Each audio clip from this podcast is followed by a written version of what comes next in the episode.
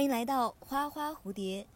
大家好，我是讲话花里胡哨但没人回应的花花。我是沉默寡言且没啥朋友的木木。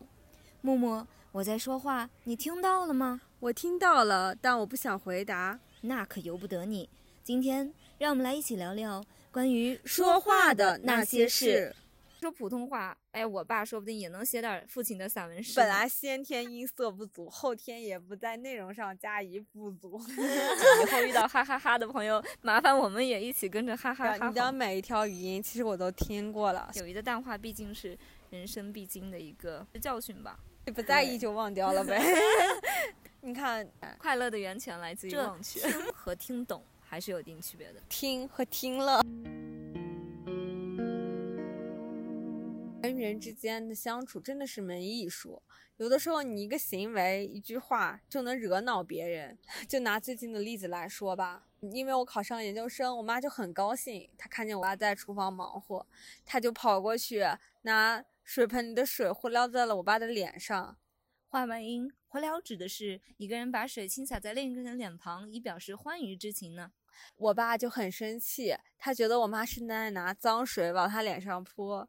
他就生气了，我妈就觉得我爸真的无聊，情绪不稳定，完了就想起了过去种种的酸甜苦辣，她更难过了，她觉得我爸简直是一个不解风情的冷漠人。所以说这种事情既然能影响到过去种种回忆，也是很惨。哎，确实是我感觉性别一换，这简直就是我家呀。不过你爸妈为什么能冷战这么长时间呢？是因为他们的时间是没有冲突的。我爸上午在家，我妈上午出去。我爸下午去打麻将，我妈下午在家，这样他们就不需要交流。哎，那听你这么说，我爸妈白天都上班，那简直更容易了呀。对呀，我感觉父母之间的冷战还是可以持续到很久的，因为他们彼此谁也不想给谁台阶下。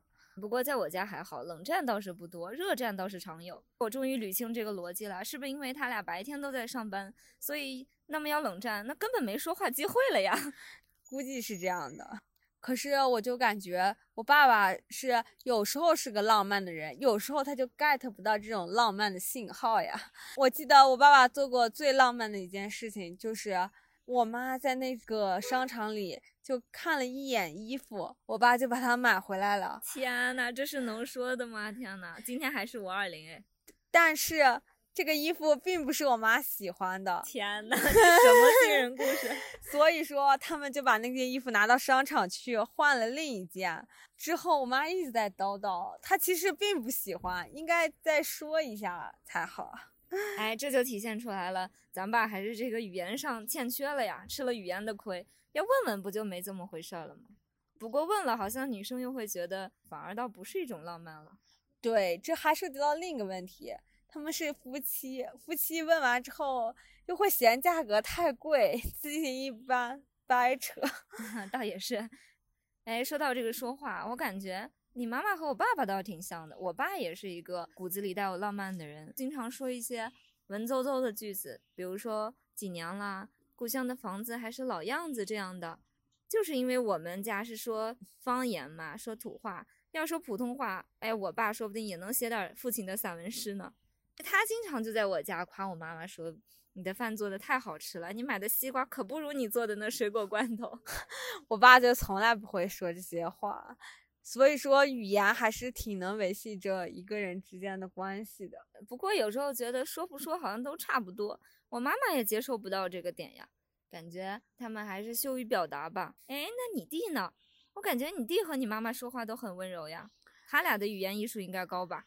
对我妈妈是属于那种在外人面前能用一种音色和一种腔调说话，在我们面前又是另一种腔调。我们经常是令我，所以说我们经常就会调侃，请用外面人说话的方式对我们说话，但是往往就造成了很多的不开心。我爸就觉得我妈妈好凶呀，每天和我们说话太凶。哎，不过我家也有这个情况，我小的时候别人就觉得我我的妈妈好像真的好凶呀，其实也没有了，但可能在外面就会严肃一些。哎，好像你妈妈正相反。对。我妈妈是两种不同的性格，她在切换是吗？对，音色在切换。啊，那也太神秘了。这个技巧或许我可以学一学。你倒是挺一如既往的呀。我说话一如既往的比较冷漠。哎，这和您寡淡的调性真是非常符合呢。这种缺乏技巧也是真诚的一种体现呢。你根本不会这样转化呀，你倒是想。对呀，我就觉得。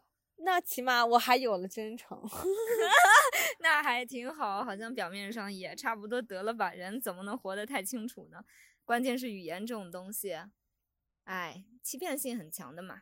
而且语言有的时候是语义，还有音调、音色，我觉得都能影响一个人说话的这个方式。有的人他说话声音就很好听，但有些人说话。本来先天音色不足，后天也不在内容上加以补足。就像我弟，他说话声音就还比较好听，我就没有。看来这遗传也是一半一半呀。哎，好像还真是。我还记得你弟不是每次打电话都说吗？哎，姐姐在干嘛？好温柔的。他就会一直用那种比较和缓的声音说。你还记得那次你俩不是吵架吗？然后你问你弟为什么回消息这么慢呀？然后他说。那个，因为姐姐我在用左手打字呀，你就着急问，那你右手怎么了呀？当时我还跟着心惊胆颤呢，你弟右手怎么了？受伤了吗？结果他居然说，因为姐姐我的右手在接你电话呀！天哪，这么幽默的男孩子。心动了呢，还好吧？家人之间果然是这种语言都听不出来的。看来啊，这种说话的艺术不仅和说话人本身有关，和这个收听者也很有关系啊。你看，你放在你家，这就很平常的一件事嘛。对于我们来说，那太温柔了。哎，家里的关系嘛，总是这么的难以理解，不像朋友之间，一句哈哈哈哈哈或者哈哈哈，就完全可以把我的嘴堵上。经常我就看有别人给我发。哈哈啊，行，知道了，行，好像是模式化一样的，你怎么看？你说的不会是我吧？天哪，内涵被发现了。但是我我要说明的是，你的每一条语音其实我都听过了，所以我才回的。我不是因为没有听，所以只能用这个回你。那这确实还是我们相处的基础，对吧？还有听，还不错。但真的会遇到会比较喜欢用哈哈哈或者是表情包去回你的话，有时候感觉还挺受伤的吧？我觉得还好，可是就是因为这就是一个人的说话方式，或许是过度解读了呢。那如果他和别人说话就是有理有据，会讲文字的东西，会或者会发语音呢？但给我发的都是哈哈哈呢？那你怎么知道他给别人发的就是那样呀？好吧，人确实活得不能太清醒。以后遇到哈哈哈的朋友，麻烦我们也一起跟着哈哈哈好吗？哎，真的，有的时候如果两个人都这样的话，反而聊不起来。真的，所以友情中，我还是觉得有一个人他需要去主动的沟通、主动的交流。比如说你提起一个话题，你吃什么，或者你有什么新的打算，那一直一味的哈哈哈，好像是社交礼仪中的一种拒绝吧？我理解是这样。不过也排除你您这种人了。您说哈哈哈，那可就是我收到你的意思了，还挺好笑的。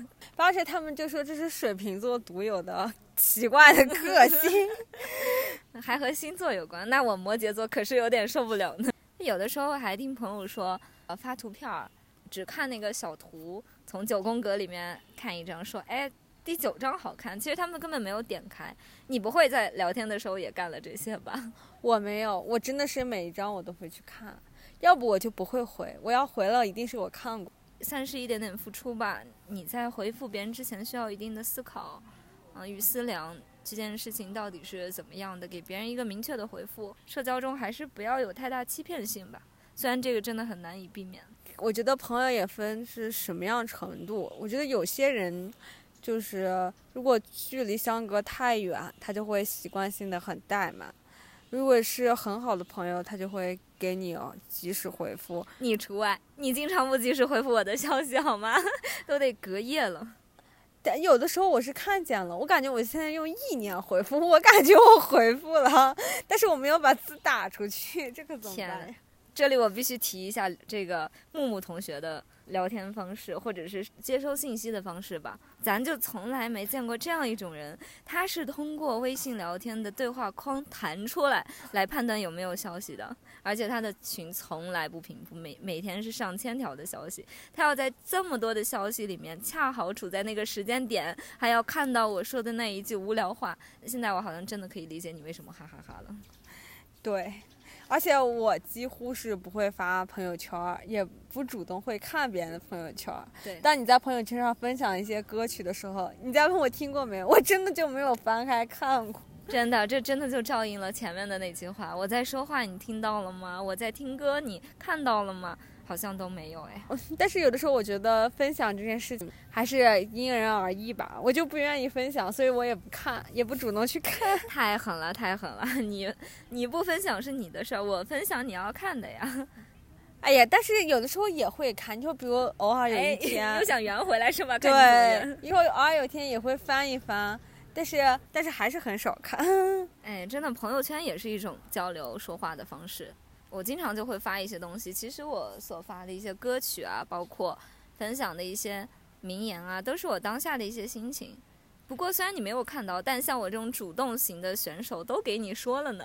换一种更简明的方式给你表达出来，好像也行吧。就就即便是我看不到，别人也会看到呀。你看你的朋友圈那么多赞，太狠了，太狠了！我第一次听到特别好的朋友跟你说，那别人也可以看到你啊。请你不要把爱都放在一个地方，否则会迎来失望，对吗？但我也见过那种说的很好的朋友，像前段时间算是重温了一个阶段的友谊吧。刚好考研的成绩出来，我就问了一个大学同学，咱们暂且称他为平平。我就说，那你考哪儿了？我们就因为这个居然聊起来。结果我发现他和我真的非常像。由于和您啊和木木同学相处时间太长，我接收到他这种友谊的信号的时候，都觉得太感动了。天哪，他每句话都回我，他把我发的每一条视频都细细的看过。你有遇到这种情况吗？嗯，没有。哎，这不就是我吗？不过您发的太少。有的时候，我觉得是不是因为这个原因，所以说我感觉我每个阶段的朋友感觉总会走散。哎，我觉得可能只是一部分吧。每个阶段的朋友走散，或者从毕业的那天起突然开始不讲话，也许是之前的情感根基没有太深呢。可是我感觉还好呀，因为。我的朋友几乎都是做同桌，而且我几乎我们就会上课，下了课就聊，上课也聊，我们还会被老师警告的那种聊天。但是你就好像你自以为的感情深厚，其实或许两个人都只是在找契机吧。感觉友谊真的需要一定的缘分，包括讲话也是，可能在那个阶段他和你刚好讲得来，但是换一个阶段的话，没有非不可。换一个人也能说，所以这个情况下你不讲话，他也不讲话，可能这个关系就断了。所以说，就是没有一种友谊是那种什么非你不可，都是可以替代的。如果是真的是这样，对，也许有吧。但我和木木都比较悲观一点吧，觉得友谊这个东西就有最好，但没有的话也是很有可能性的。友谊的淡化毕竟是人生必经的一个教训吧。对，是这样的。就像我看那个人间世里头，它里头有六个那个小伙伴，他们就会渐渐的，因为有的人升官了，有的人只是一个工人，或者有的人飞黄腾达了，有的人默默无闻，就觉得因为处在不同的时间段、不同的层次，彼此越来越没有话说。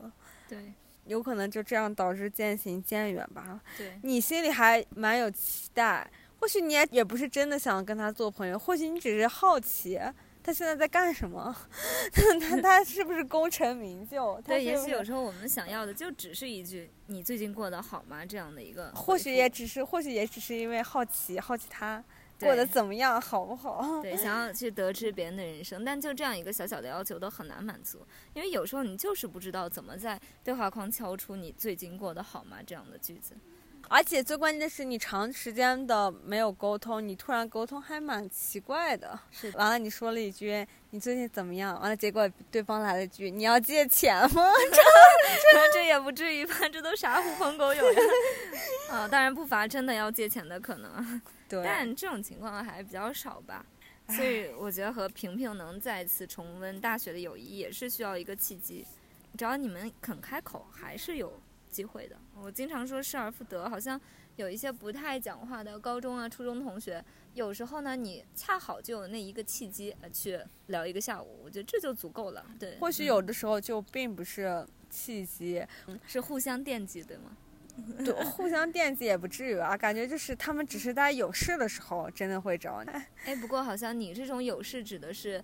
真的是有一件现实的事情，比如说他需要你的帮助，但我的有事好像是说我们处于类似状态，需要一个心灵排解的这样一种对这样一种人这样一种关系，所以这个时候可能我之前的朋友会比较能聊得来一点。我始终觉得我们的关系回不到十年前或七年前那样，但是我们可能有七秒钟或十秒钟情感有所共鸣，那已经是极好的了。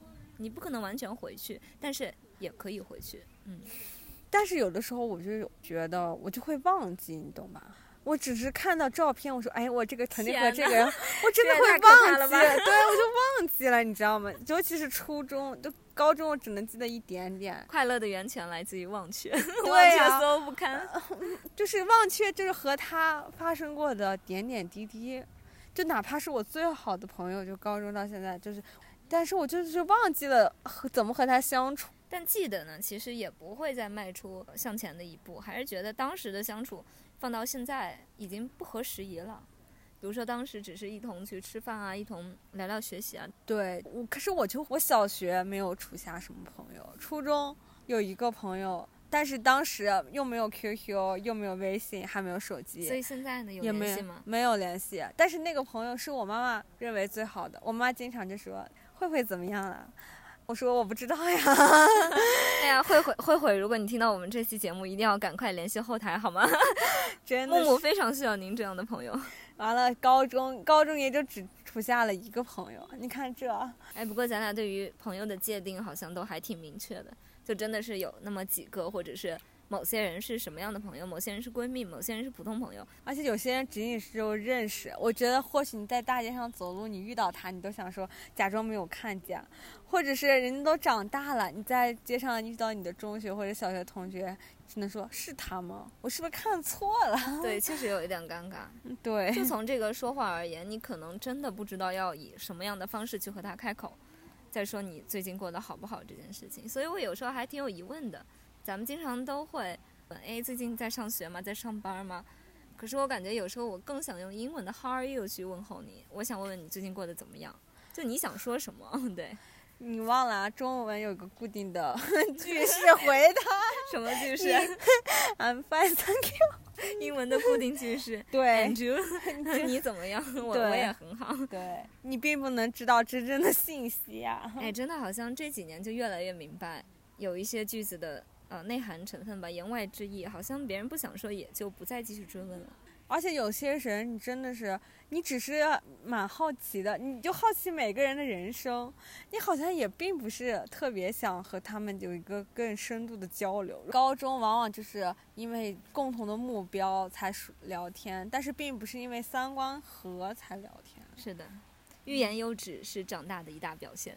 对，有时候尊重吧。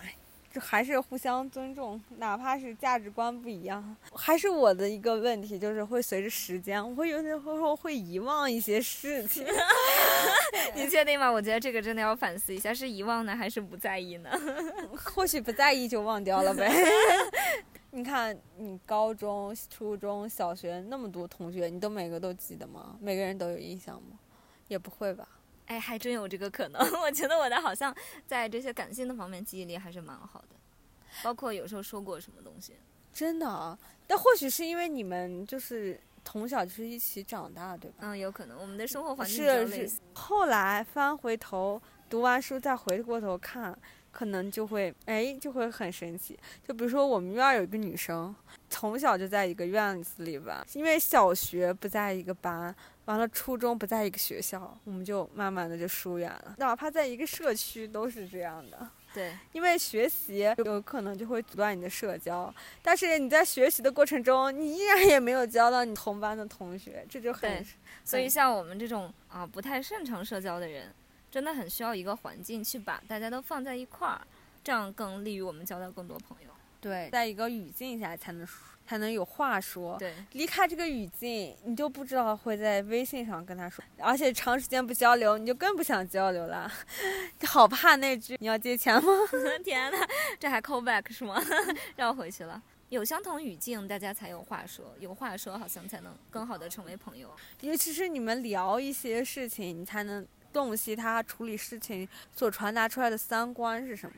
对，哎，我还想说说，好像。在长大成年后呢，认识的一个新朋友，就在工作中认识，啊，他的名字叫彤彤，嗯，真的有这样的朋友，他们会非常的热情，就他甚至会回复你的每一个表情包，我觉得这是让我非常欣慰的，嗯，我感觉这样的相处方式有时候可能会觉得更舒服吧，你不用在意他，嗯，会不会回你，因为他一定会回你，分享搞笑的视频表情包呀，他都会有有所回应。觉得这个还是挺感动的。八只有些人就天生就适合交际，适合交流；有些人呢是需要那种深层次的探索，你才能知道他心里想什么。对，所以到后来经过这样一来一回的一个信息的交流，发现好像哎还挺适合做朋友的。大家都是搞笑女嘛，这样的关系也挺好的。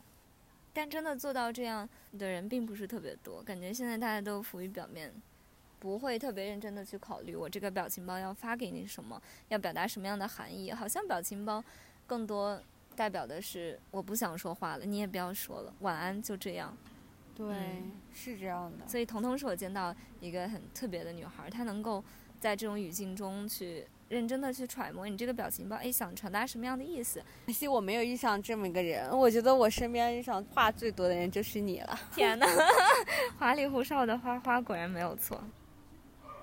哎，木木，你听这个狗的叫声，狗也在讲话哎，然后大家都在讲话，还有我们现在在啊一片小的花园里边，然后有阳光、微风，还有鸟叫，好像小鸟也在交流。对，对，所以刚才我们提到了很多关于讲话形式，或者是是否能得到回复这些。啊，表面上的东西，包括你和朋友之后结束，以一种怎么样的方式再重新开启这段友谊。现在呢，我们来说说这个聊天的内容吧。好像经常说话和不同的人说的还不一样，就好像你妈妈的声调一样，还能变化呢。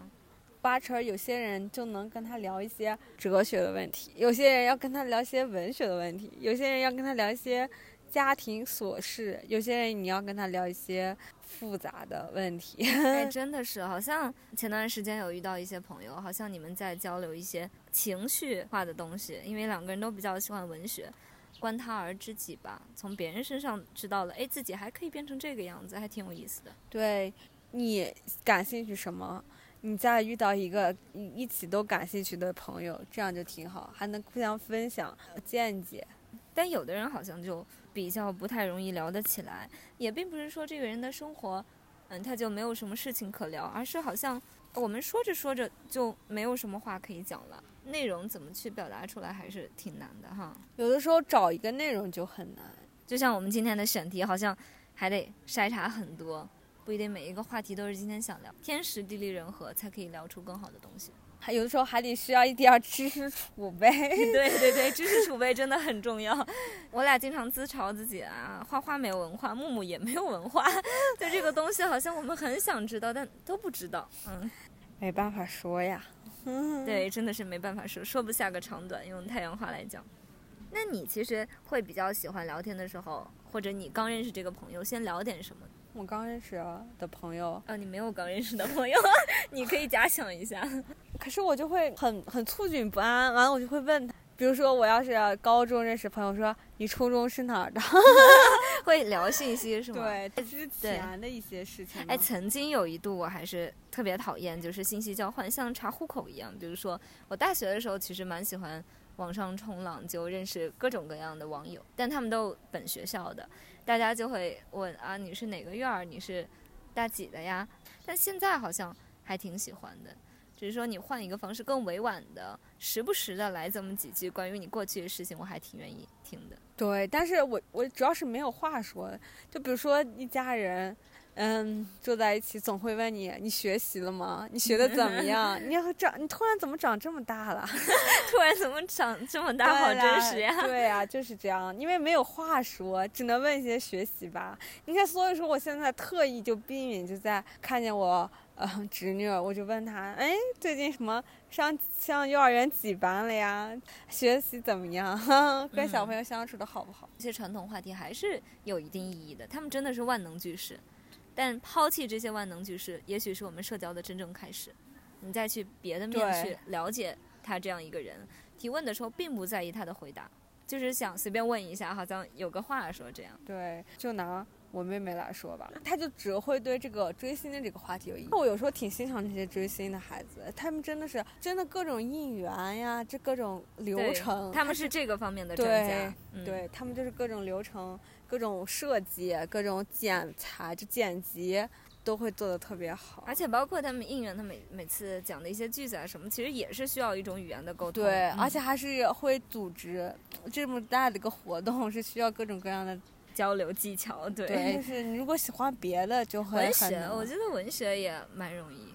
但是很多时候聊文学，如果恰好碰不到同样喜欢文学的人，大家可能只会说：“那你一定看好多书吧？”没有后续，所以可能还是要看大家涉及的领域是不是有交叉吧。但是有的时候太深奥了，也有点就是嗯 聊不下去。这个和个人的认识或者表达的深浅程度还是息息相关的。对，太深了之后就会钻，一钻，他你钻的只是某一方面，你又会忽略广。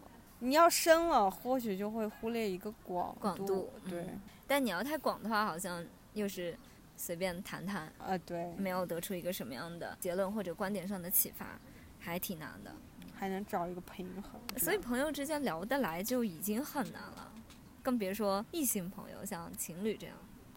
对，昨天。我最好的这个高中同学就跟我说，她男朋友就会经常对她说，说她没文化。哦天哪！是这样去笃定的说一个人，尤其是他的女朋友没有文化，嗯，在外人面前少说话，感觉还是不太能理解。对，他就经常好像是感觉就把女生带出去给他朋友见面，是很丢脸的一件事情，竟然还要在之前。嘱咐他，让他不要说话，让他少说话。可以以以另一种方式去，啊，叮嘱，比如说，哎，我的朋友哪些方面比较敏感，是不是可以少提一下？啊，我们一起聊聊什么？感觉平时的聚会啊，接触，大家都同龄人嘛，也不需要太多的这个注意的事项。不好，这个不能说，那个不能说。被别人认定为是没文化，我觉得反而正是对方素养的一个缺失吧。说话和文化。它真的是两码事情。那这种情况就是，我不让你说话，好像是暂时的希望你沉默，因为我们只能从这句话来看，确实是不合时宜的。对，主要是我也没有见到那个男生，对，或许他 他他他挺有文化的，对，他在其他方面还挺有造诣的。嗯，这是一种情况，说你少讲话，啊，这个主桌上我要来 hold 住全场。哎，还有一种情况是不是？你在讲话，但我没有听到。好像情侣之间也蛮容易忽略对方的需求。你有看过类似电视剧吗？没有，我感觉情节 小甜剧、小甜宠剧，基本上男生总是倾听，非常乐意倾听。对对，就是。但是现实生活中真的很少有男友，对，会听。倾诉你想说的话，而且昨天有看一一篇文章，其实讲那个完美男友，他其实只是希望自己在这段关系中表现得非常的出色，挑不出毛病，没有瑕疵，而他并不是想真正去听你的诉求，这听和听懂还是有一定区别的，听和听了，听和听了还是有一定左耳朵进右耳朵出，而且我特别不能接受。两个人在关系结束的时候，比如说这俩人就关系没有之前那么好，其中一方提出来这个事情后，不和另一方去谈这个问题，这就是分手后见人品。这还没到人品，就是分手后呢，有些就是他的习惯就会放大，就可能情绪当下他确实没有办法缓解，确实没有办法去倾听别人讲话，起码你要给被拒绝的那方一点时间、一点机会，去讲讲他的想法。嗯，或许。这就是不爱嘛？我觉得不爱就不想听，要是还爱还留恋，会挽留是吗？对，会挽留，会说，会倾听，会希望就是说我们彼此会遇到什么问题，我们要改。讲的话，其实好像也没有什么话可以讲了，祝对方安好。对，有可能他们也是脸皮比较薄吧。但真的还是希望那些拒绝别人的人，能够在拒绝之后给对方一个陈述的机会。对。不要因为情绪而拒绝沟通嘛，挺不公平的。就像你开始的时候，你要去问对方你愿意吗？是双方的一个合作的事情，双方答案对齐之后，你们进入一段关系。那结束的时候，你也要等他跟你讲些什么。真的是一个课题啊！哎 谈恋爱是一个课题，对有的时候相处就是一门学问。